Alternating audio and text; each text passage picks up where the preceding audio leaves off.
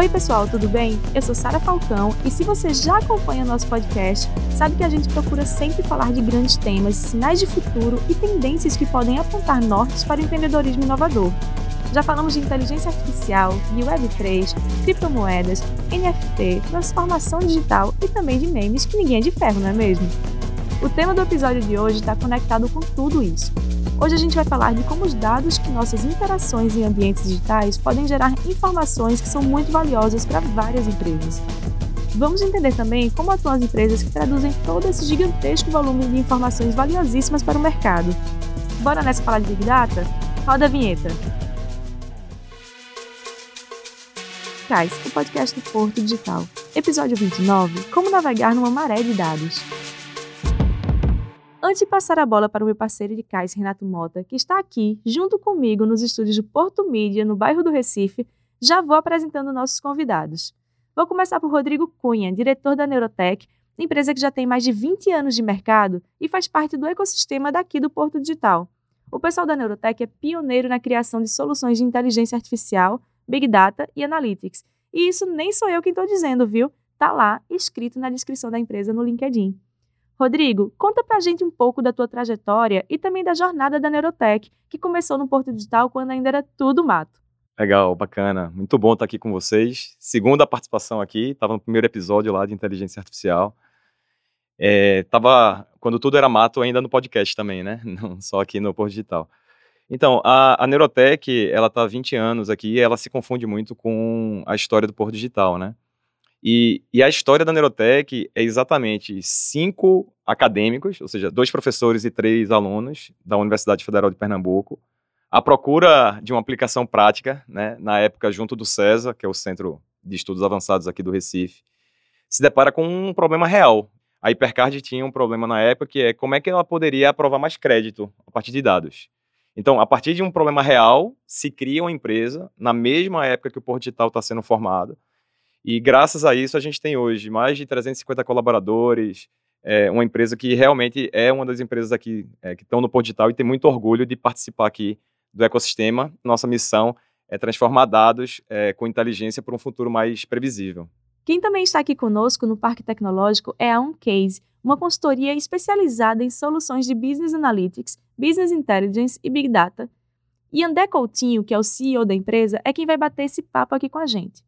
E André, fala também para a gente tuas relações com a Big Data e explica rapidinho, num pitch de elevador, o que faz a Uncase.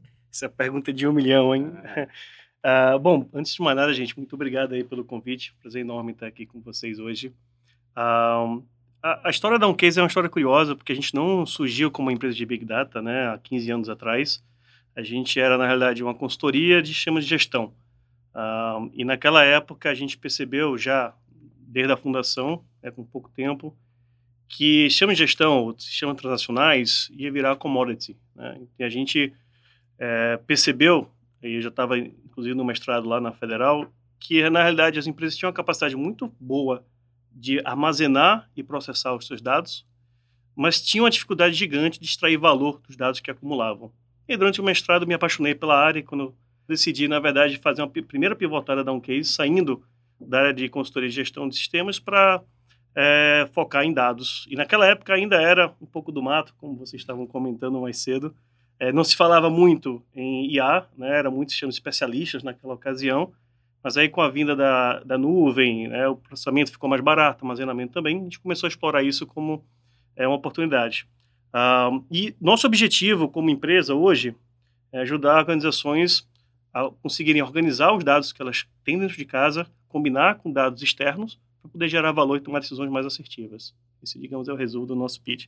Eu brinco que a gente está, é, que foi uma pergunta de um milhão, porque a gente está nesse momento passando por outra transição. Estamos saindo um pouco de consultoria e focado um pouco mais em produtos. Né? Está sendo um, um, desafio bastante relevante. Uh, nós recebemos um investimento em 2017 com esse propósito, né, de olhar para o histórico e projetos que a gente executou em grandes empresas no Brasil e fora, entender o que, é que pode ser replicado para trazer para o mercado como um produto, uma vertical mais direcionada.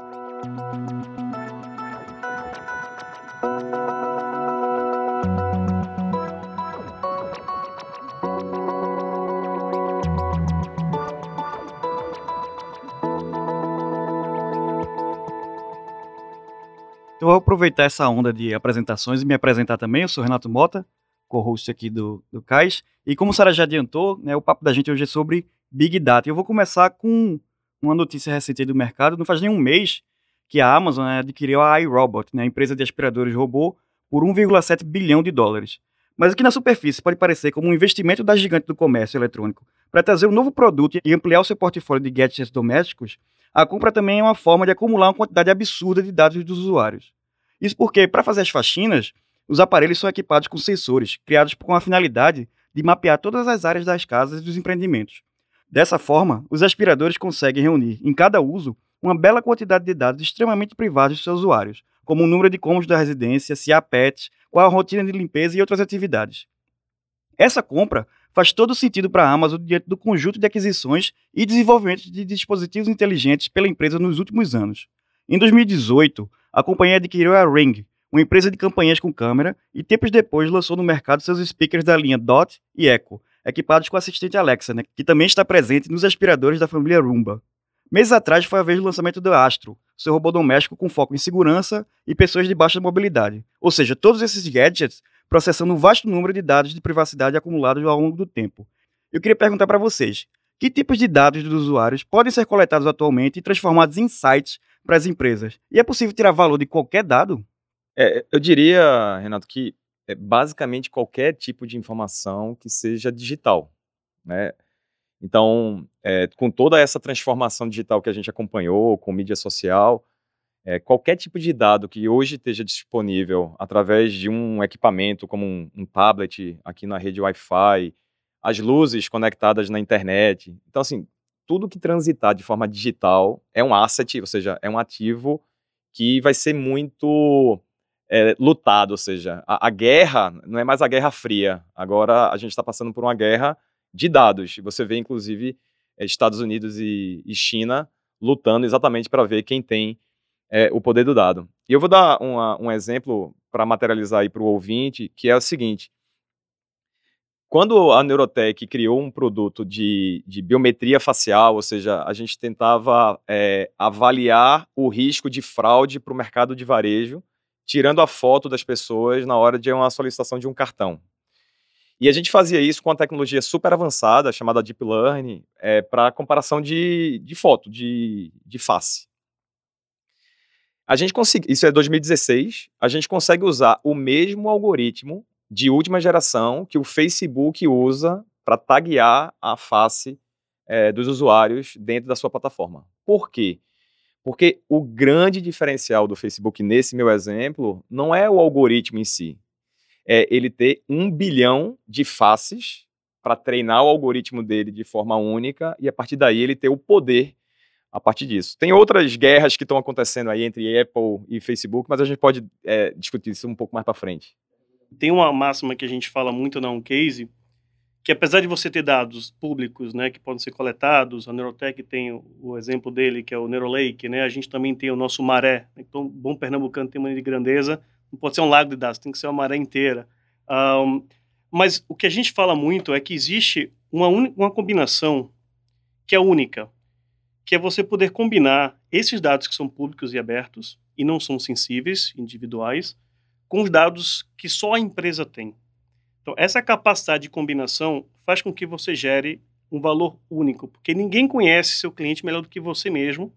Você sabe como atendê-lo, você sabe como se relacionar com aquele cliente, e se você consegue extrapolar esse conhecimento com dados públicos, você consegue criar uma proposta de valor de dados e gerar insights que são exclusivos e só você vai conseguir fazer aquilo. Então, a gente tenta sempre é, combinar né, esse universo digital que o Rodrigo mencionou com os dados que existem dentro da companhia. E muitas vezes esses dados não são sequer digitais. É, parece um contrassenso, mas não sei se vocês assistiram ano passado, a Netflix publicou um, uma série chamada Conectados. Ele tem dois exemplos que eu achei sensacional, que eu sempre trago que, olha, que o dado pode ser inclusive analógico. Um deles é eles conseguiram prever quanto de furacões naquela região iria acontecer de acordo com a característica migratória da andorinha norte-americana. E aí, complementando, Renato, com tua pergunta sobre é possível né, gerar valor com qualquer dado, eu diria que não, ah, porque um dado ruim pode, na verdade, enviesar uma decisão. Você pode acabar tendo tomar uma decisão que na verdade é equivocado porque os fatos que foram ali apresentados, na verdade, não refletem a realidade. Isso pode acabar atrapalhando. Você tem questões de faciais que mudam de região para região. Né? O algoritmo de face, por exemplo, treinado com imagens de brasileiros, não vai funcionar tão bem lá no Japão. Né? E, e vice-versa. Né? Então, não sei se já tiraram essas imagens, fotos de bancos digitais, que pede para você abrir o olho, sorrir e tal, né? de acordo com a fisionomia, com fisionomia e as características dos dados utilizados para treinar aquele modelo, você pode ter um, um algoritmo que não seja tão eficiente. Então, o dado em si é importante, a qualidade do dado é importante para que a gente consiga tirar esses insights.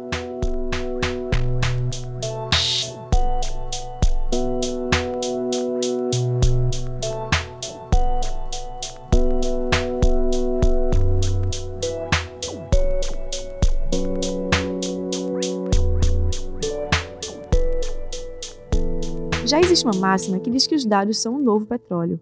Acumular o máximo de informações dos seus clientes é o objetivo de muitas companhias. Mas assim como o próprio petróleo, os dados são valiosos, mas se não forem refinados, eles não podem ser realmente utilizados. Como as empresas estão usando o Big Data para obter vantagem competitiva e como também a análise de Big Data pode beneficiar os negócios. Uma das frentes que a gente atua na OnCase é voltado para a jornada do cliente. Né? Então, o que é a jornada do cliente? É você entender qual momento que aquele cliente está, é, que tipo de interesses ele tem, é, que tipo de relacionamento ele já teve com você, e o que, é que ele está buscando. E mais importante, o que é que ele precisa. Né? Muitas vezes o cliente não sabe nem o que quer de fato, mas dado a característica de consumo que ele teve, ou determinado produto, por exemplo, quem vai com uma loja de, de armazém que compra cano, na maioria dos casos precisa também da cola para fazer o cano. Às vezes ele não tem, ele não conhece a informação necessária de que para quem compra aquele produto também compra aquele outro produto. Né? Então, o que a gente tende a fazer para ajudar essas empresas a gerar essa vantagem competitiva é olhar para esse data lake que a gente tem, mas também entender o comportamento que os clientes têm com seus produtos e serviços para poder fazer recomendações de ofertas que fazem sentido para o momento daquele cliente. Eu acho assim, ó, é, utilizar dados já foi um diferencial competitivo. Hoje em dia, a empresa que não utilizar dados para tomar decisão vai desaparecer. Então, assim, é tão urgente quanto ou você utiliza dados para tomar uma decisão na sua empresa, ou seu competidor vai estar usando e você vai desaparecer. Então, existe uma urgência muito grande. No final, quando o Yandé comentou sobre jornada do cliente, significa que vai ter uma empresa que vai ofertar o produto certo para o cliente certo no momento certo. E o seu concorrente não vai conseguir fazer isso. Eu não sei se vocês já tiveram a experiência de, por exemplo, no YouTube, você navegar no modo anônimo. A quantidade de vídeo que vem de recomendação que não tem contexto e que você não engaja ali é absurdo. Enquanto que quando você navega de forma não anônima, né, ou seja, logado, os vídeos parece que você não consegue sair daquilo, né? Entra um vídeo atrás do outro. O que está ali por trás é um algoritmo que está entregando o conteúdo certo no momento certo para você ficar ali. Se é saudável ou não, eu acho que é uma outra discussão aí ética que a gente pode ter mais para frente. Mas as empresas que não se atentarem que o uso de dados é sobrevivência, realmente vão ficar para trás nessa, nesse mercado competitivo. O, o, Rodrigo trouxe um ponto que eu acho super relevante. Acho que mais adiante a gente vai falar um pouco de LGPD, privacidade e tudo mais. Já vou me antecipar para pegar o gancho aqui do, do Rodrigo. Que é o seguinte: a gente se preocupa muito em que tipo de informação a gente está dando e o poder que a gente está dando para as empresas sobre os nossos dados. O meu disclaimer, é só uma empresa que vende serviço de dados, mas tem um outro lado da moeda que é a experiência do usuário. Né? É muito ruim você entrar no Netflix e não saber que filme assistir. Você tem um monte de porcaria lá. Você passa horas procurando alguma coisa para encontrar. Acho que tem um ponto, né, como usuário também, é a gente saber o que é que vale a pena, até onde a gente está disposto a contribuir com os nossos dados, o que é que é relevante contribuir. Tem várias técnicas, o Rodrigo pode até falar um pouquinho de como você não se expor como indivíduo, mas você contribuir para que você seja beneficiado e a sociedade seja beneficiada também como um todo, né? A análise dessa quantidade imensa de dados também já é um negócio em si. De acordo com a Fortune Business Insights, o tamanho do mercado global de análise de Big Data está projetado para atingir 655 bilhões de dólares em 2029, com uma taxa de crescimento anual de 13,4%. Bancos de dados em expansão em todos os setores, juntamente com a proliferação da computação de borda, devem favorecer a expansão do mercado, que já faturou 240,56 bilhões de dólares só no ano passado. Então conta pra gente, quais são as diferentes técnicas de processamento de Big Data? Bom, é, depende de qual o propósito, né? Cada técnica é, de processamento, de análise, tem um objetivo específico, né? Então, por exemplo, é, quando a gente está lidando com dados não estruturados, é, você precisa interpretar aquele dado, né? É, você precisa extrair contexto sobre aquele dado para poder, de fato, aplicar algoritmos que façam sentido e que você ali consiga gerar alguma inferência, né? Tirar alguma conclusão sobre. Então, no caso de texto ou de redes sociais, a gente trabalha muito com NLPs, que é algoritmo de processamento de linguagem natural, né? Natural Language Processing. Mas é uma técnica que tem como objetivo poder interpretar o texto e dali você começar a reconhecer alguns padrões, seja de é, negatividade, positividade, termos mais relacionados, pontos que são sempre é, reforçados ou ditos com maior frequência. Então, para cada caso tem técnicas, né? O Rodrigo mais estava falando sobre deep learning, então muitas das técnicas voltadas para a parte de imagem e de vídeo processamento é, pedem esse tipo de tecnologia para você poder fazer inferências sobre o texto. É, o, grande, o grande ponto é que quando você tem um dado mais estruturado, você tem algumas técnicas específicas, estatísticas e, matemáticas. Quando você não tem esse dado estruturado, você tem que fazer um trabalho prévio primeiro para estruturar esses dados e depois aplicar esses algoritmos de, de reconhecimento de padrão a inteligência artificial é aplicada quase que nas duas pontas, não só na tomada de decisão lá na frente, já com os dados, até para organizar e estruturar esses dados, né? Como você falou, tem dado que é analógico, tem dado que vem de outras fontes, tem um banco de dados que é diferente do que você já está trabalhando, né? E tudo isso tem que ser organizado de alguma forma. Né? Vou te dar um exemplo, Renato. É, por exemplo, a Neurotech ela tem um produto que é um produto de é, inteligência em reembolso. O que, é que significa isso? Significa que é, quem usa plano de saúde muitas vezes precisa apresentar contas médicas para conseguir o reembolso. E a gente sabe que o Brasil, né, o brasileiro, ele é das pessoas mais criativas do mundo, né? Então você tem ali um abuso, em alguns casos, é, do uso excessivo da apresentação daquela nota fiscal, daquele recibo médico, né?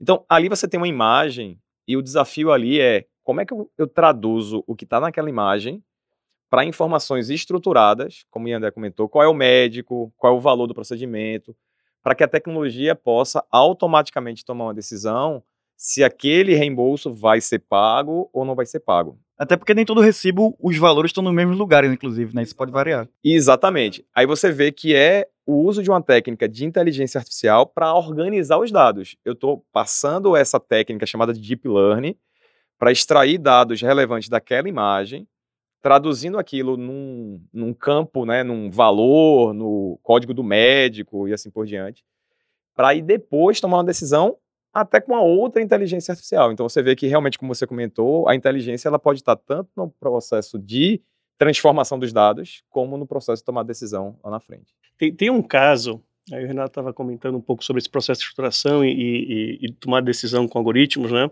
Então, a gente usa o IA muito mais para fomentar o decisor tomar decisão, mas a gente não decide por si só, né? É, tem uma grande construtora em São Paulo que a gente fez um trabalho bem bacana, novamente, a construtora tem mais de 50 anos de mercado, a gente pegou os dados dos últimos 30 anos dela, juntamente com portais de anúncios de imóveis, para a gente saber um pouco da velocidade e as características dos imóveis que tinham maior giro online, né? seja aluguel, seja venda. E aí cruzou informações com dados de obras, de transportes, dados socioeconômicos, para responder a, seguinte pergunta. Os caras queriam saber, dado um capital que eu tenho, aonde eu deveria comprar um terreno, que tipo de empreendimento eu deveria construir naquele terreno? Então, é um empreendimento empresarial, residencial, quantos apartamentos deveria construir, qual a metragem média, qual é a quantidade de banheiros, quartos, etc.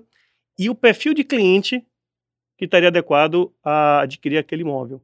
Mas a decisão final de construir ou não cabia ao gestor da área de investimentos tomar. A gente simplesmente fornecia o dado sumarizado e agregado para que ele pudesse tomar aquela, aquela iniciativa internamente. Então, se tem, durante toda a cadeia, né, tem vários momentos que o, a inteligência artificial, os algoritmos podem apoiar nesse processo.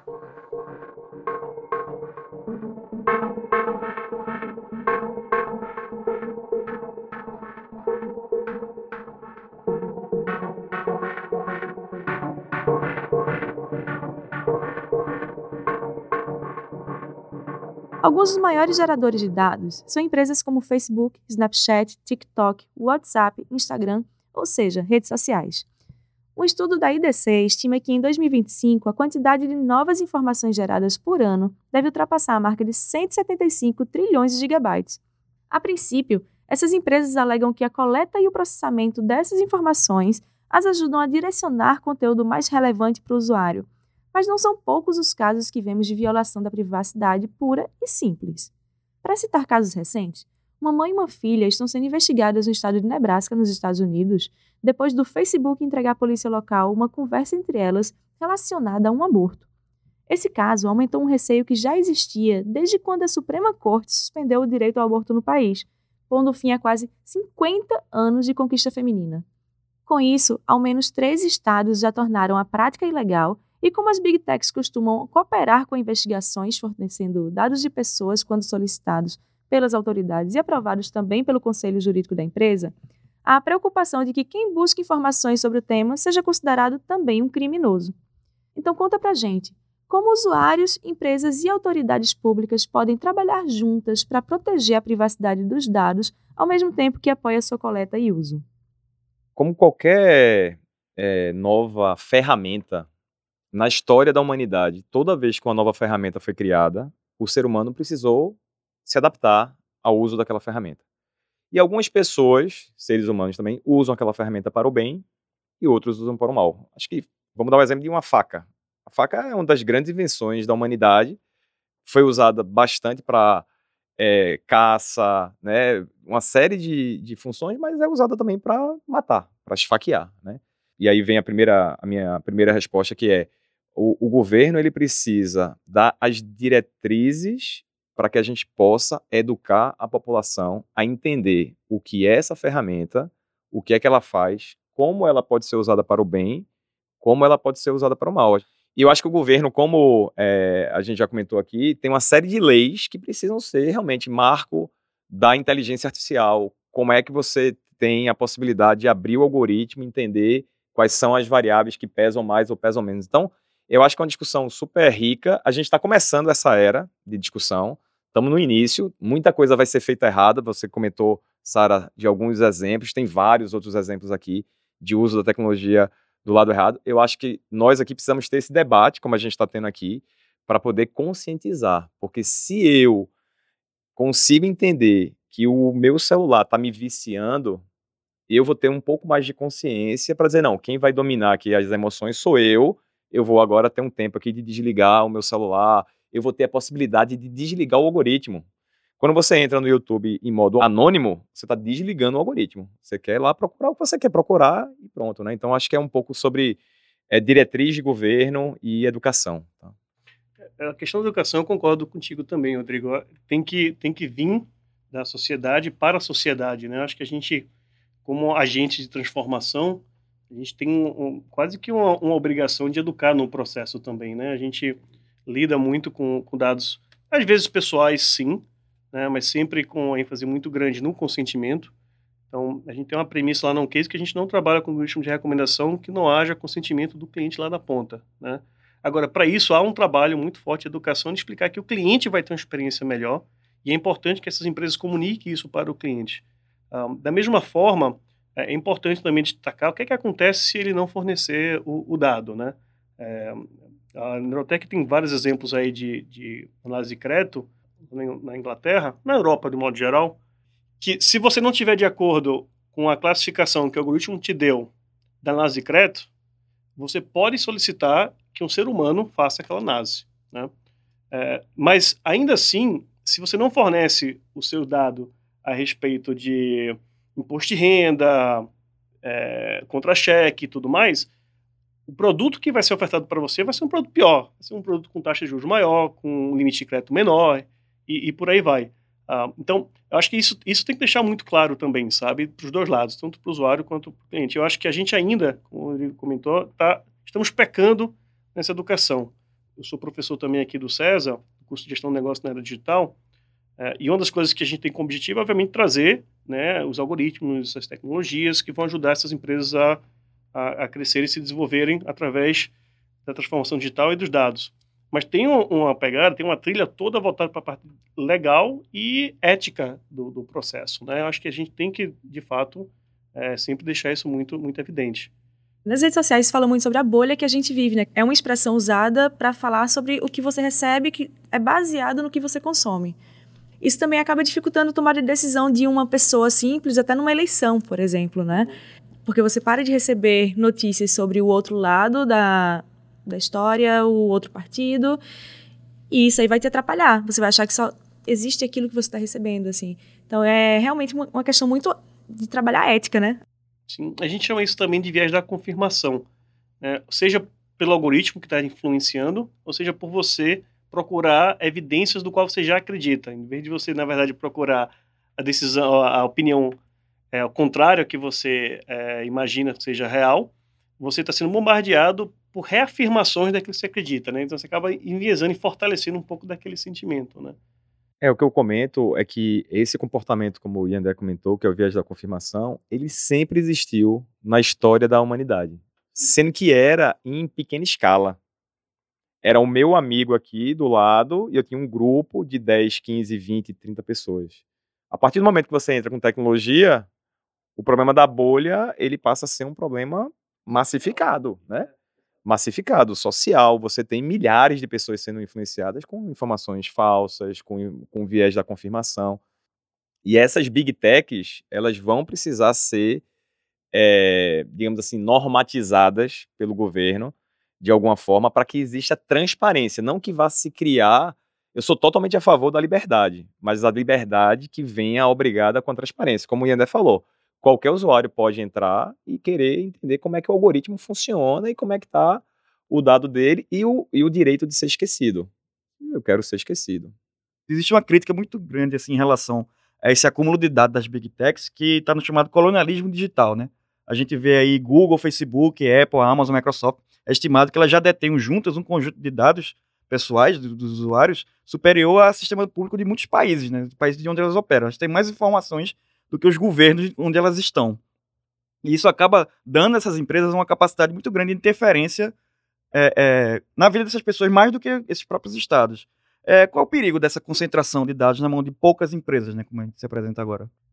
É, veja, vocês usaram o exemplo do dados do novo petróleo, né? A gente começou a vinheta aqui falando um pouquinho sobre isso. Você vai ter o que acontece hoje com o petróleo. Você tem um oligopólio, né? Você tem algumas empresas que controlam né, é, o valor do preço praticado pelo, pela matéria né, bruta, lá que nesse caso especificamente é, é o dado. É, Existem alguns movimentos já feitos na Europa, estão sendo feitos na Europa e nos Estados Unidos, com o objetivo de segregar essas companhias, né, tentar fatiá-las para justamente diminuir um pouco a força que ela tem né, referente a, a, a esse universo que ela, que ela domina, né, de clientes né, e de usuários, de modo geral. É, eu acho que o risco é se essas empresas. Você pode até simpatizar com os executivos que hoje tocam essas empresas. Sim ou não, sem, sem juízo de valor. Mas se de uma hora para outra muda quem é o executivo, então, assim, você tem ali uma série de, de, de problemas. Então, assim, é, concentrar muito né, o poder na mão de poucas pessoas é um problema, mas como o Yandé comentou, a gente está aprendendo como lidar com essas coisas. Eu acho que vai ser natural que essas empresas sejam de alguma forma divididas, né? Existe já um movimento nesse sentido, então acho que é, é bem arriscado e a gente está aprendendo aí como lidar com isso.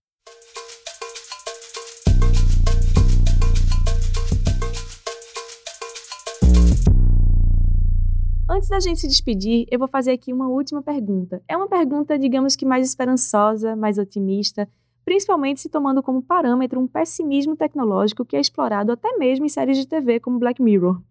Como que é possível democratizar a coleta e o acesso aos dados pelo mercado?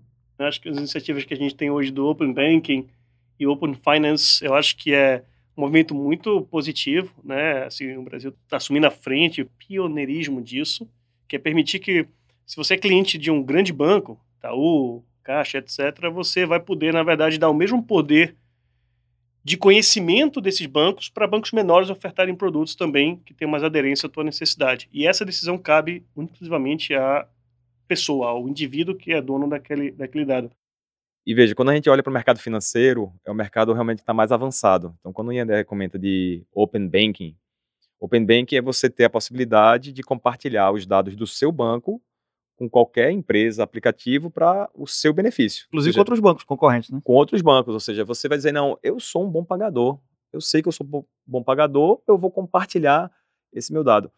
Esse Open Banking, eu acho que a gente está começando uma era do Open Tudo. Ou seja, vai se abrir tudo, é, questões sobre é, saúde, qualidade de vida, saúde mental, mas é um processo. Né? É um processo que a gente está aprendendo primeiro com nossas finanças, no Open é, Banking. Daqui a pouco o, mercado de segurador também está nessa, nessa vertente, então o Open Finance vai aparecer e a gente vai começar a ter o Open Health, o Open né, é, Health Saúde e qualquer outro tipo de, de Open aí. Então acho que é uma, é uma tendência, acho que a grande dica aqui, né, que eu acho que a gente deixa, é que quem trabalha com dados precisa ter a transparência para deixar claro que tipo de dado está sendo usado, que os dados não tenham vieses. Para que está sendo usado, né? com que objetivo, que propósito, sem sombra de dúvidas. Eu queria agradecer demais aqui a presença de vocês, Rodrigo e André. E como a gente sempre faz, queremos deixar o microfone aberto para vocês fazerem um comentário final sobre tudo isso que a gente já conversou até aqui. Ou até mesmo, caso vocês queiram, trazer também uma perspectiva que a gente ainda não abordou. E aí vocês já emendam essa fala de encerramento, dizendo para os nossos ouvintes onde eles podem acompanhar o trabalho da Neurotech e da OnCase. Eu já vou me despedindo por aqui. Até o próximo CAIS, pessoal. Legal. Foi super divertido, passou rápido aqui o tempo. Obrigado aí pelo convite, estou à disposição. Tem uma brincadeira que se eu for chamado novamente, eu tenho que pagar boleto, né? Três vezes aqui tem que começar a pagar as contas, né? Mas assim, também agradecer que depois de dois anos eu consegui passar uma hora aqui com o Yandé. A gente estava para tomar um café há algum tempo. Foi bom que a gente já trocou aqui é, ideias e dizer que é, acompanha a Neurotech nas redes sociais, né? No Instagram a gente tem Neurotech Brasil, é, você acha rapidamente. É, no, no, LinkedIn também a gente é bem ativo no LinkedIn, Neurotech também você chega. É, para mim, o meu, no meu caso aqui, meu contato é Rodrigo Cunha. Se você colocar Rodrigo Cunha Neurotech no, no LinkedIn, vai aparecer rapidamente. E meu Instagram é rodrigo.vcunha. Né? É, acompanha, a Neurotech tem gerado muito conteúdo. A gente está com muita vaga também aberta, quem tiver interesse em trabalhar na área de tecnologia, e nesse caso eu sou concorrente de Andé, ele vai falar também, mas venham para a Neurotech. É, e também dizer que quem quer empreender, principalmente nessa área de dados, a gente tem hoje na Neurotech uma série de iniciativas de trazer empreendedores é, do mercado de dados para dentro da Neurotech, para a gente avaliar se faz sentido a gente co-criar produtos em, em conjunto. Então, também entre em contato comigo, estou super à disposição. Foi um prazer. E André, Valeu aí. Valeu demais, Rodrigo. Gente, mais uma vez também aproveitando aí a deixa do Rodrigo, agradecer é, a oportunidade de trocar uma ideia com esse ilustre amigo de muito tempo. Uh, e agradecer também o convite para estar aqui. É a segunda vez que eu sou convidado, mas é a primeira que eu participo. não pude estar. Acho que inclusive ia ser o bate-bola e você, Rodrigo, mas infelizmente eu estava viajando e não pude participar. Mas espero estar disponível aí para as próximas.